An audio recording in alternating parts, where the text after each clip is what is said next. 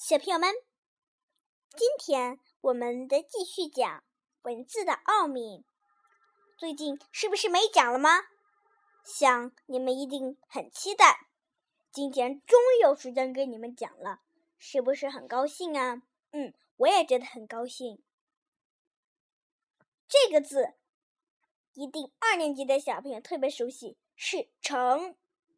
小朋友在数学中常见到。乘字，它是指用一个数使另一个数变成若干倍的一种算术，但在汉语中，乘却有多种意义，如指骑、坐、像乘车、乘马等。又如指趁着、凭借、利用，像城市有机可乘等。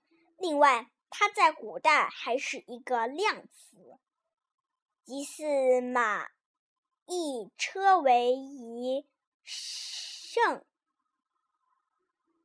不过，上面这些含义。都是“成”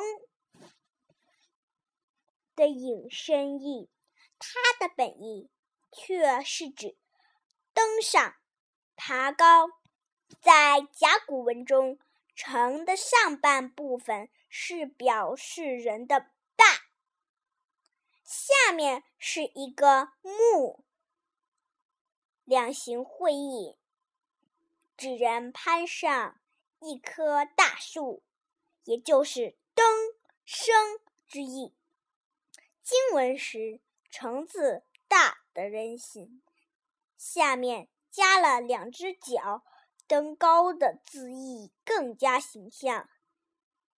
但到小篆成，字开始符号化，隶书原词写作“成”，其后字形未。再有大的变化。运，古人造“运”字，最初是用来说明他们看到的天文现象。当天空中有由边金组成的薄的卷云或卷层云时，在日月周围便会出现一些以日月为中心的彩色光环或圆弧。我们现在称这种现象为日晕或月晕。在甲骨文中，“晕”字是一个四周。画有短横的日的形象，说明太阳周围环绕着一圈光环，即日晕。到小篆时，运字演变为形声字，由表示意义的日字和表示读音的君字组成。之后，隶书等字体缘此而来，没有大的变化。但是“愿”字的意义得到了扩展，比如可以用来表示人在头脑发昏时感到的那种周围物体好像在旋转的感觉呢，像“运势”“阿”等，“行”“行”是个多音字，读音不同。意不一样，在造句时出“行”出作“行”，本意指道路。甲骨文经文中的“行”是一个象形字，笔画之间上下左右贯通，清晰地描绘出道路四通八达的情景。到小篆，形字变得圆润，但却抽象起来。隶书后简写为“行”，已完全失去象形的特点，因为道路一般呈现。条状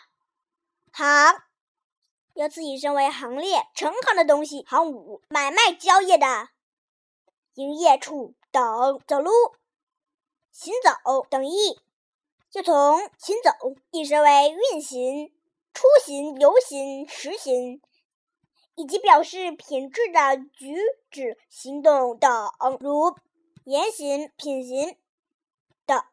这种情况下，它一律都做行。好了，文字的奥秘就讲完了，你们喜不喜欢呀？现在你们好好的思考思考，文字有多么神奇吧！再见。如果想听到的更多的中文和英文原版故事，欢迎添加小可的个人微信公众账号“小棒英语故事”，欢迎添加。再见。本期节目播放完毕，支持本电台，请在荔枝 FM 订阅收听。